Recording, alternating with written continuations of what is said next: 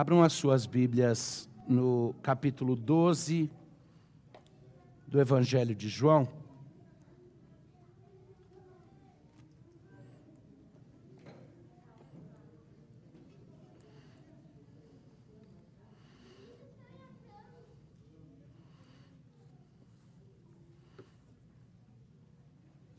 João capítulo 12.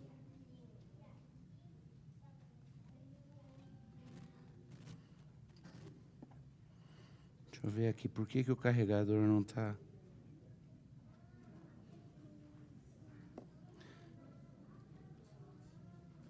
Deixa eu te dar um pouco do que está acontecendo.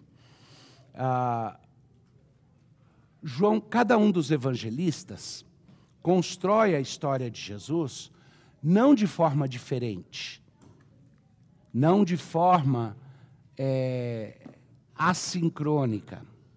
Mas o que eles fazem é que eles constroem a narrativa de acordo com a ênfase que o Espírito Santo está dando no coração deles para eles darem dos eventos.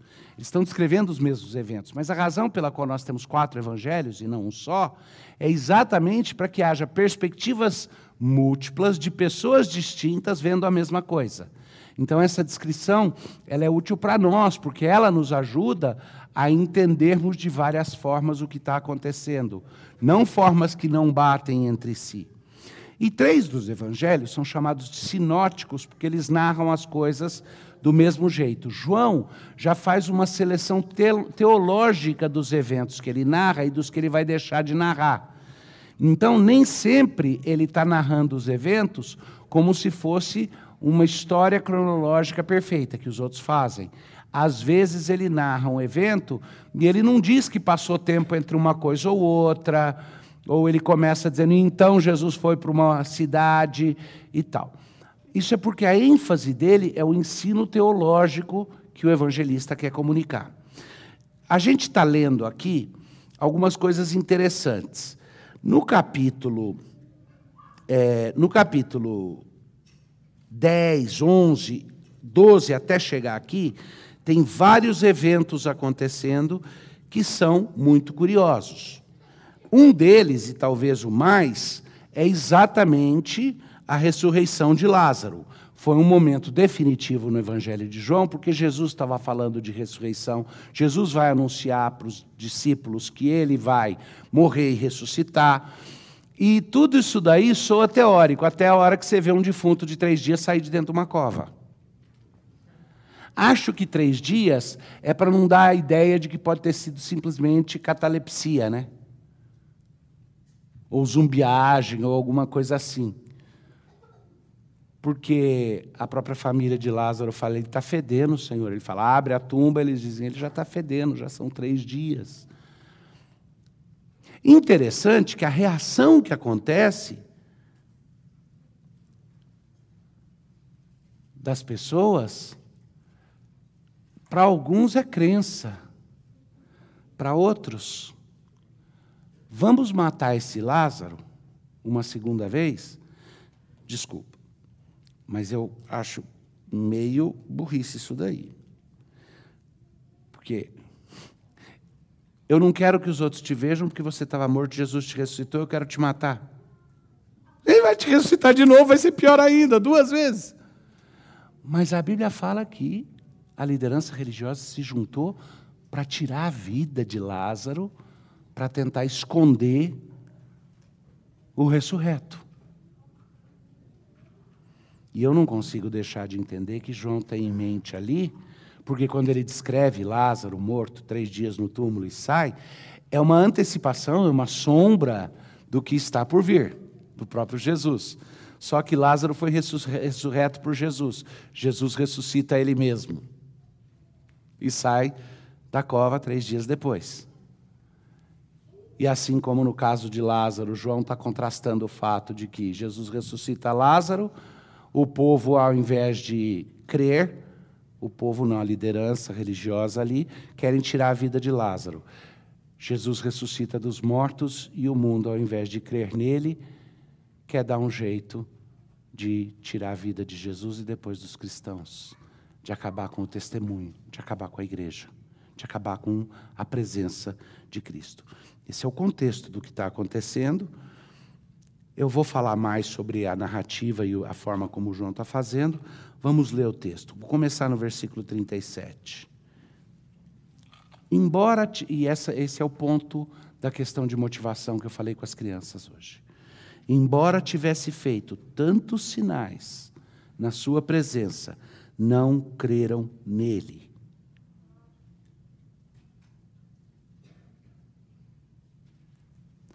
Há um grande filósofo, respeitado por muita gente, que respondeu à clássica pergunta: o que, que você vai fazer se você morrer e de repente se vê no céu diante do trono de Deus? E o que é que Russell falou que ele vai dizer? Desculpa, Senhor, mas não tinha evidência suficiente para eu crer. Desculpa, Senhor, não tinha evidências suficientes para que eu cresce. Supostamente essa é a desculpa que ele vai dar. E o texto está aqui falando: embora tivesse feito tantos sinais na sua presença, na presença daquelas, daquela liderança, daqueles homens, não creram nele para se cumprir a palavra do profeta Isaías, que diz: Senhor, quem creu em nossa pregação e a quem foi revelado o braço do Senhor. Versículo 39. Por isso não podiam crer, porque Isaías disse ainda, presta atenção agora, cegou-lhes os olhos e, endurece, e endureceu-lhes o coração, para que não vejam com os olhos, nem entendam com o coração, e se convertam e sejam por mim curados. Então, o profeta Isaías, prevendo no Antigo Testamento, quando ele está falando da vinda do Messias, ele está dizendo: eles vão ver os sinais e não vão crer. E aí ele explica, porque Deus cegou-lhe os olhos para que não creiam e para que não tenham o coração transformado, para que não sejam por ele curados.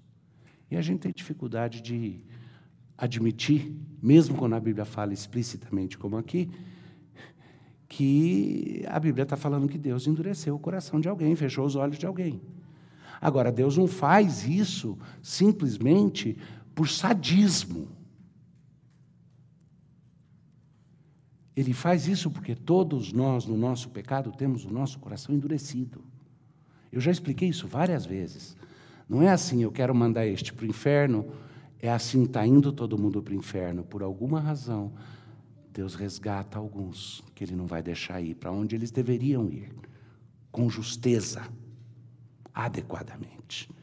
E nesse caso aqui, todos tínhamos o coração duro, mas Deus está fazendo alguma coisa e João remete de volta à profecia de Isaías que fala desse endurecimento do coração para que eles não sejam curados. Eu sei que nessa hora corre o risco de você se pegar nesse ponto, a tal ponto que você não escute mais o que eu tenho que falar. Então eu vou, eu vou dar uma antecipação de resolução desse problema. É fácil. Sabe por que, que Deus endureceu o coração deles? Para que eles não fossem porventura curados? Por causa de você. Por causa de você e de você e de toda a humanidade, de mim e de toda a humanidade. Porque era necessário para que Jesus fosse crucificado que essas pessoas endurecessem o seu coração por um tempo. Era necessário que o povo dele, como Paulo vai explicar, tivesse o seu coração endurecido e seus olhos cegados por um tempo, para que os gentios fossem trazidos para o Senhor. Mas Deus promete que vai tirar essa cegueira, que vai trocar esse coração num momento que eu espero que seja breve, que seja em breve. Mas a gente não sabe quando, mas antes que venha o fim, nós vamos ver a cegueira sendo tirada especificamente no caso dos judeus. E os corações transformados, e eles vão voltar para o Messias, esperado e prometido pelo próprio Isaías, que antes era só deles, hoje é nosso também porque o endurecimento deles e o fato de que eles não foram curados de imediato por Jesus nos deu a possibilidade do Evangelho, de ouvir o Evangelho e de nos beneficiarmos do sacrifício de Cristo na cruz. Então, isso é só para não ficar engatado naquilo e não consegui ouvir o resto. Mas o texto continua. Isto disse Isaías, porque viu a glória dele e falou a seu respeito, a glória do Messias. Contudo, muitos dentre as próprias autoridades creram nele, mas por causa dos fariseus não o confessavam, para não serem expulsos da sinagoga, porque amaram mais a glória dos homens do que a glória de Deus.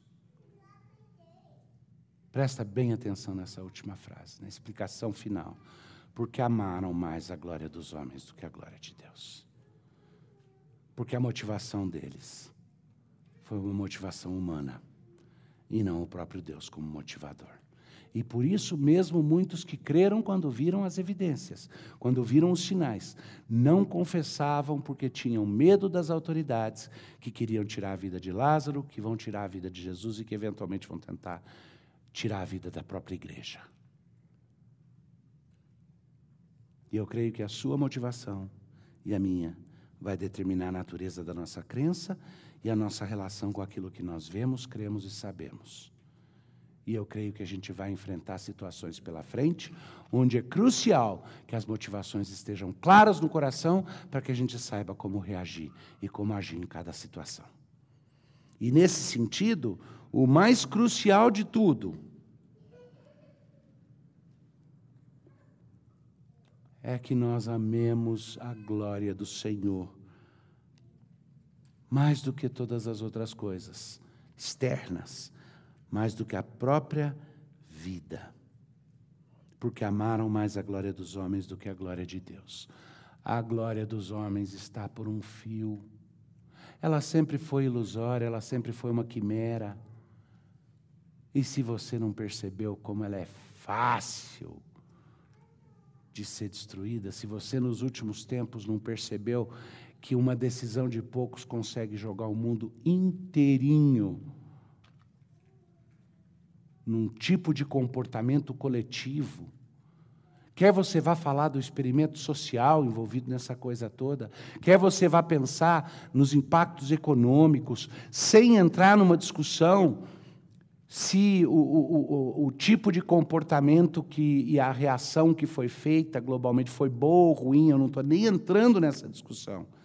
Essa é uma discussão para fora daqui.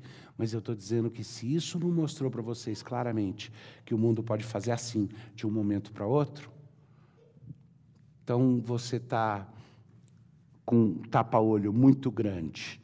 E eu peço para você fazer uma pequena imaginação e imaginar há exatos 12 meses atrás. Se eu dissesse para vocês, em exatos um ano nós vamos estar sentados com distanciamento social um do outro, ninguém vai saber mais se pode pegar na mão, abraçar ou ter afeto, vai estar todo mundo de máscara e todo mundo vai considerar o outro como alguém que potencialmente tem uma doença contagiosa. Vocês vão dizer, ô oh, pastor, tá exagerando, pastor. Imagina, o mundo nunca ia aceitar uma coisa e se eu dissesse para vocês que ia ser global, aí ia ficar mais difícil ainda de engolir. As coisas podem mudar, sim. Mas eu quero destrinchar aqui como é que o apóstolo vai descrever no texto dele o que, que ele quer dizer com algumas das coisas que ele fala. Então, marca esse ponto, grava no seu coração. Aquilo que motiva você é determinante. Seus pensamentos e o seu comportamento fluem daquilo que te motiva. Eles não criam a motivação. Seu comportamento não cria os motivos do seu coração. E os seus pensamentos não criam os motivos do seu coração. Os motivos do nosso coração não são o fruto de um raciocínio consciente ou inconsciente. Não são só isso não podem ser reduzidos a isso. Existem motivos no coração que às vezes são tácitos, na maior parte do tempo são tácitos, você não consegue compreendê-los completamente. E eles determinam a inclinação. Santo Agostinho falava que há dois amores lutando entre si no nosso coração. Tá? esses motivos profundos do coração. E o que a Bíblia fala sobre os motivos do coração? Em Provérbios, por exemplo, diz que o coração tem motivos que são enganosos. Blaise Pascal, creio, nosso irmão em Cristo, pela confissão válida que ele fazia de Jesus Cristo, Blaise Pascal ah, tem uma célebre frase que provavelmente grande parte de vocês conhecem. Alguém lembra? O coração tem que que a própria razão desconhece. Do que, que ele está falando? Dos motivos do coração. E quando João chega na questão, porque amaram mais a glória dos homens do que de Deus, o Deus que eles diziam que serviam, ele está chegando no X da questão dos motivos. Eu falei, eu prometi que eu ia desenvolver um pouquinho o que, que o apóstolo João está falando na narrativa, que é progressiva e direcionada. Jesus ressuscita Lázaro e aí os homens querem matar a Lázaro e querem matar Jesus. Jesus é ungido por Maria e os homens querem matar a Lázaro e matar a Jesus. João repete de novo. Jesus entra como rei em Jerusalém e os homens se iram. Ele entra montado num jumento e é aclamado: Hosana, Hosana, ao que vem em nome do Senhor, e os homens se iram. Todos eles juravam de pé juntos que a coisa que mais queriam na vida era a vinda de um Messias que voltasse a ser rei de Israel e os livrasse do jugo político que eles sofriam debaixo dos romanos e dos repetidos julgos políticos que eles vinham sofrendo já desde os Babilô da, da, da Babilônia e da Pérsia. Tá? Era a coisa que eles mais queriam. Jesus entra triunfalmente, aclamado pelo povo como rei dos judeus, e João narra que aquelas autoridades humanas se iram. Isso você lê lá entre os versos 12 e 19, já do capítulo 12. Aí outros homens querem ver Jesus, os gregos vão e dizem: Nós queremos ver a Jesus. Os estrangeiros, que não são do povo, chegam com curiosidade para ver Jesus. E eu fico imaginando o povo que era o povo dele, que devia olhar para ele como Salvador, dizendo: Para que você vai querer ver uma coisa dessas? É, é tudo fake, é tudo não é verdade, é tudo é, ruim, não, tem coisa melhor para a gente te mostrar, vem para cá. Mas esses homens queriam ver a Jesus e o Pai então glorifica Jesus. Nos versos 20 a 29, nós lemos que Jesus é glorificado pelo Pai diante dos seus discípulos e de outras pessoas que queriam ver a Jesus. Interessante, né? Quem, quem deveria querer ver Jesus e ser amigo de Jesus queria matar ele. Os estrangeiros e os estranhos queriam ver a Jesus. Graças a Deus, porque que, que me conste, a maior parte de vocês provavelmente é feita de gentios, estrangeiros e estranhos à nação de Israel que foram enxertados na oliveira, se tornaram filhos de Abraão pela graça de Deus mediante a fé. E aí em João 12, versos 30 a 36, Jesus narra de forma específica o que será a sua glória. Porque se de repente Jesus começasse a fazer milagres para beneficiar as pessoas ao seu redor, como ele fez com a multiplicação dos pães, a gente viu na multiplicação dos pães que o povo começou a correr atrás dele. Então, se ele começasse a transformar a pedra em ouro, é, eu tenho certeza que ele viraria um imediato sucesso para todo mundo porque ele satisfazia os motivos escusos do coração deles. Mas Jesus era um desafio para o coração deles, um desafio para os motivos escusos. E por isso ele relata que a glória dele não seria vista por demonstração de poder e nem pelos milagres dele. O que é que ele diz? Se você está com a Bíblia aberta, me ajuda aqui. O que, que ele fala? Versos 30 a 36. Ele descreve qual será a glória dele. Só me diz bem alto o que, que ele falou que vai ser a glória dele, no que, que consiste a glória dele. O que, que ele anuncia para os seus discípulos ali? A morte dele. Essa é a glória dele, a morte. A glória maior é quando ele te amou e entregou a vida por você. o sacrifício dele na cruz. O cordeiro que se entrega e toma a sua vida de volta porque a morte não poderia contê-lo. E ao fazer isso, torna possível a sua ressurreição. É, esse é o momento de glória dele. E ele descreve isso. Então a narrativa de João, a progressão aqui é bem clara o que ele quer fazer. E culmina com uma nota muito reveladora sobre o porquê da incredulidade daqueles homens. E a minha escolha é de pregar isso para vocês hoje de mexer com essa questão da motivação. É porque eu creio que essa nota reveladora precisa ser soada urgente no meio da igreja, para que a gente questione a quem, qual, o que, que nós amamos mais, o que, que nos motiva, a glória de Deus ou a glória dos homens. Porque momentos decisivos virão pela frente e a incredulidade sempre, sempre, sempre é o resultado de motivos enganosos do coração de cegueira e de endurecimento do coração. O antídoto para a gente saber como agir nas situações que virão é ter o coração e os motivos do coração expostos à luz transformadora do Evangelho, que vai então nos permitir buscar a verdadeira sabedoria de Deus e decidir a cada momento quais os passos que Deus quer. Porque nós não vamos saber o que vem pela frente, não adianta querer que alguém te diga o que fazer. Vão haver momentos nos quais até aqueles que são pregadores da palavra vão dizer o que a palavra diz é isso isso. Você vai ter que escolher o risco que corre. Eu quero que vocês imaginem uma coisa que eu ouvi um pastor ontem perguntando para a sua congregação. Se nessa manhã vocês soubessem que estar aqui colocaria você em risco iminente de cadeia, vocês vinham?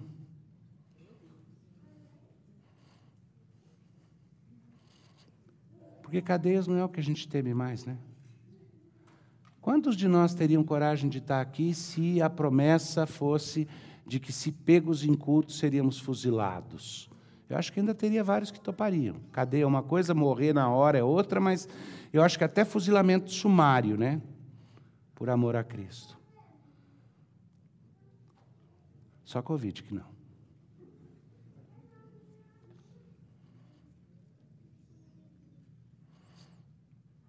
Os homens receberam os sinais, ouviram a mensagem e conheceram a Jesus. E nós, como igreja, temos a palavra dele e um conhecimento maior, e já vimos os sinais maiores do que aqueles homens tinham. Mas nossos olhos vão ser cegados e nossos ouvidos tampados. Como aquelas pessoas, se não examinarmos os motivos do coração e não tivermos paixão pela glória de Deus acima da glória dos homens. Falar é fácil, difícil discordar do que eu falei em tese. Viver isso, eu sou o primeiro a saber a dificuldade que é. Porque a aprovação ou desaprovação dos homens é sentida imediata e produz benefícios ou danos imediatos. Então, a desaprovação faz a gente ser malquisto e maltratado, e a aprovação geral a gente acha que faz a gente ser benquisto e bem tratado. Nem sempre é assim, acreditem no que eu estou falando. Às vezes você faz o bem e é maltratado, você faz o mal e é admirado. Mas isso é porque toda a lógica e moralidade humana é distorcida. Mas mesmo crendo naquilo que é inevitável e inescapável, às vezes nós não cremos de fato em Jesus Cristo porque ele ainda não é o fator motivador dos nossos corações. E é aí que a interpretação de João é inequívoca. E quando eu falo interpretação de João, isso é inspirado pelo Espírito Santo. Eu gosto quando preciso interpretar um texto e a própria Bíblia já fala de forma inequívoca o sentido daquilo. Porque daí ninguém vai virar para mim e falar, mas essa é a sua interpretação. Não, essa é que a Bíblia dá. E a interpretação que João faz do que está acontecendo e do que vai acontecer nos nossos corações, se não estivermos preparados para amar mais a glória de Deus do que a glória dos homens. A interpretação é essa. Porque amaram mais a glória dos homens do que a glória de Deus. Se tornaram, como Isaías tinha profetizado, pessoas cegas de ouvidos tapados e de coração endurecido. O interessante é o que é narrado logo depois desse texto. O próximo passo na narrativa ali de João é uma declaração clara de Jesus. Aqui veio, seguida de uma ilustração do serviço dele. Vamos ler isso junto? Deixa eu abrir aqui.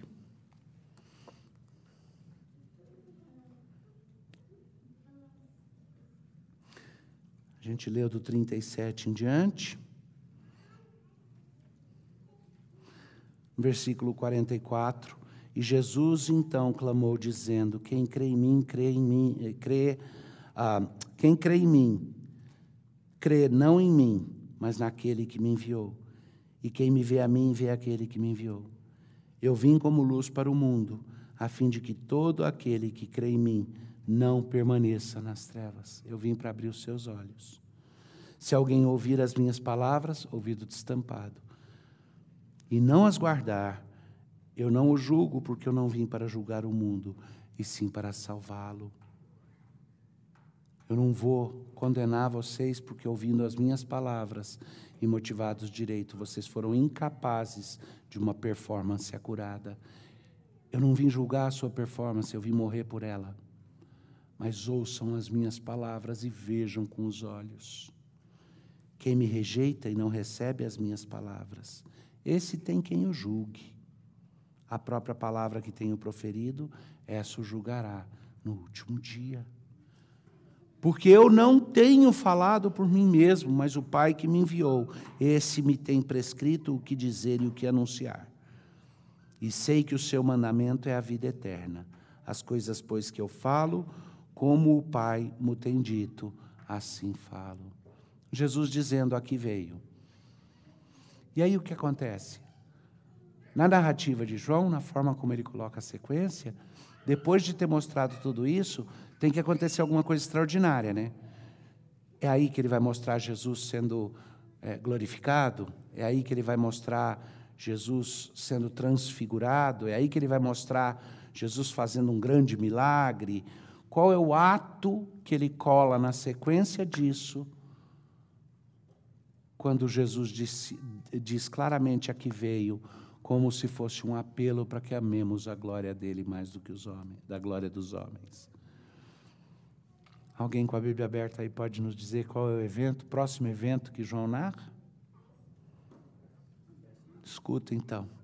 Ora, antes da festa da Páscoa, sabendo Jesus que era chegada a sua hora de passar deste mundo para o Pai, tendo amado os seus que estavam no mundo, amou-os até o fim. Durante a ceia, tendo já o diabo posto no coração de Judas, Judas Iscariotes, filho de Simão, que traísse a Jesus, sabendo este que o Pai confiara às suas mãos e que ele viera de Deus e voltava para Deus Levantou-se da ceia, Jesus, tirou a vestimenta de cima, tirou a roupa ficou de roupa de baixo. Tomando uma toalha, cingiu-se com ela, botou uma toalha em volta da cintura. Depois deitou água na bacia e passou a lavar os pés aos discípulos e enxugar-lhes com a toalha com que estava cingido. Aproximou-se, pois, de Simão Pedro e este lhe disse: Senhor, tu me lavas os pés a mim? Respondeu-lhe Jesus: O que eu faço não o sabes agora, compreendê-lo-ás depois. Pensa comigo, tá? Jesus estava demonstrando que não só seu grande momento de glória vai ser o sacrifício, não só que ele representa toda a interação do Pai conosco, mas que ele, o nosso Mestre e Senhor, amando mais a glória de Deus do que a dos homens, se ajoelhou diante de cada um dos seus discípulos e lavou os pés deles, em serviço humilde em prol de outros.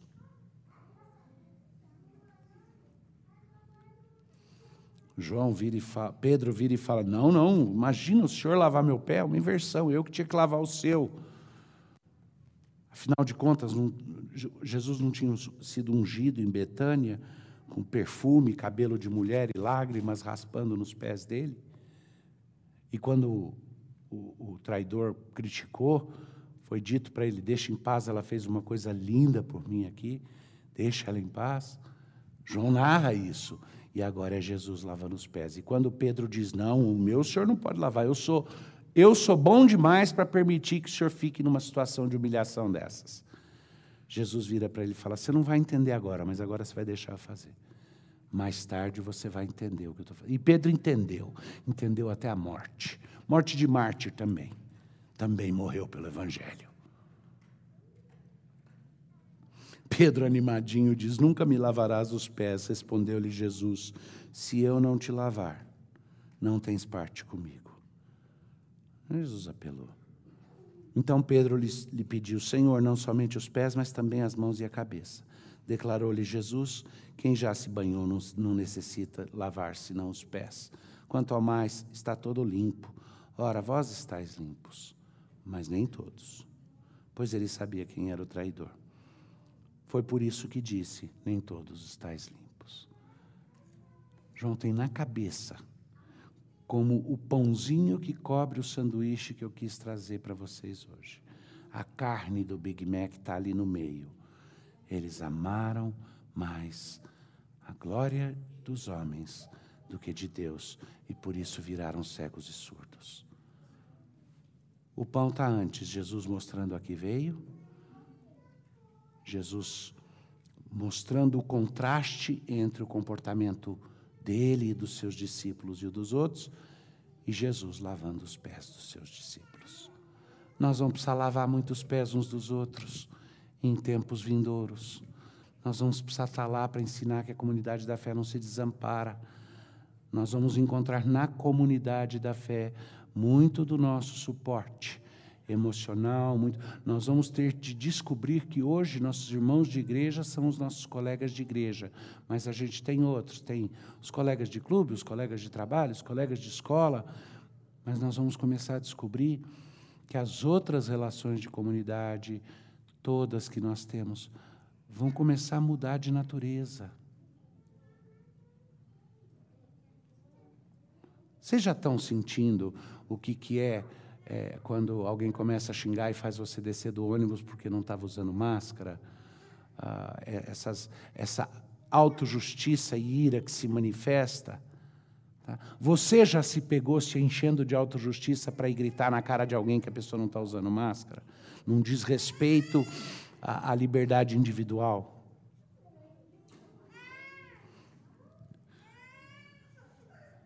Não é a questão da máscara, não, que eu estou falando. Eu estou falando que nós vamos ver um mundo no qual mais e mais as pessoas se abocanham e se julgam. Você já ouviu falar de social scoring? É, é, gradação social. Hoje, na China, você tem uma nota social. É que nem cadastro, existia cadastro negativo né, no Serasa, agora tem cadastro positivo. Né? É uma nota que você ganha se você é bom pagador ou não. Vai ter a nota social, se você é bom cidadão ou não. Na China já tem. Tá?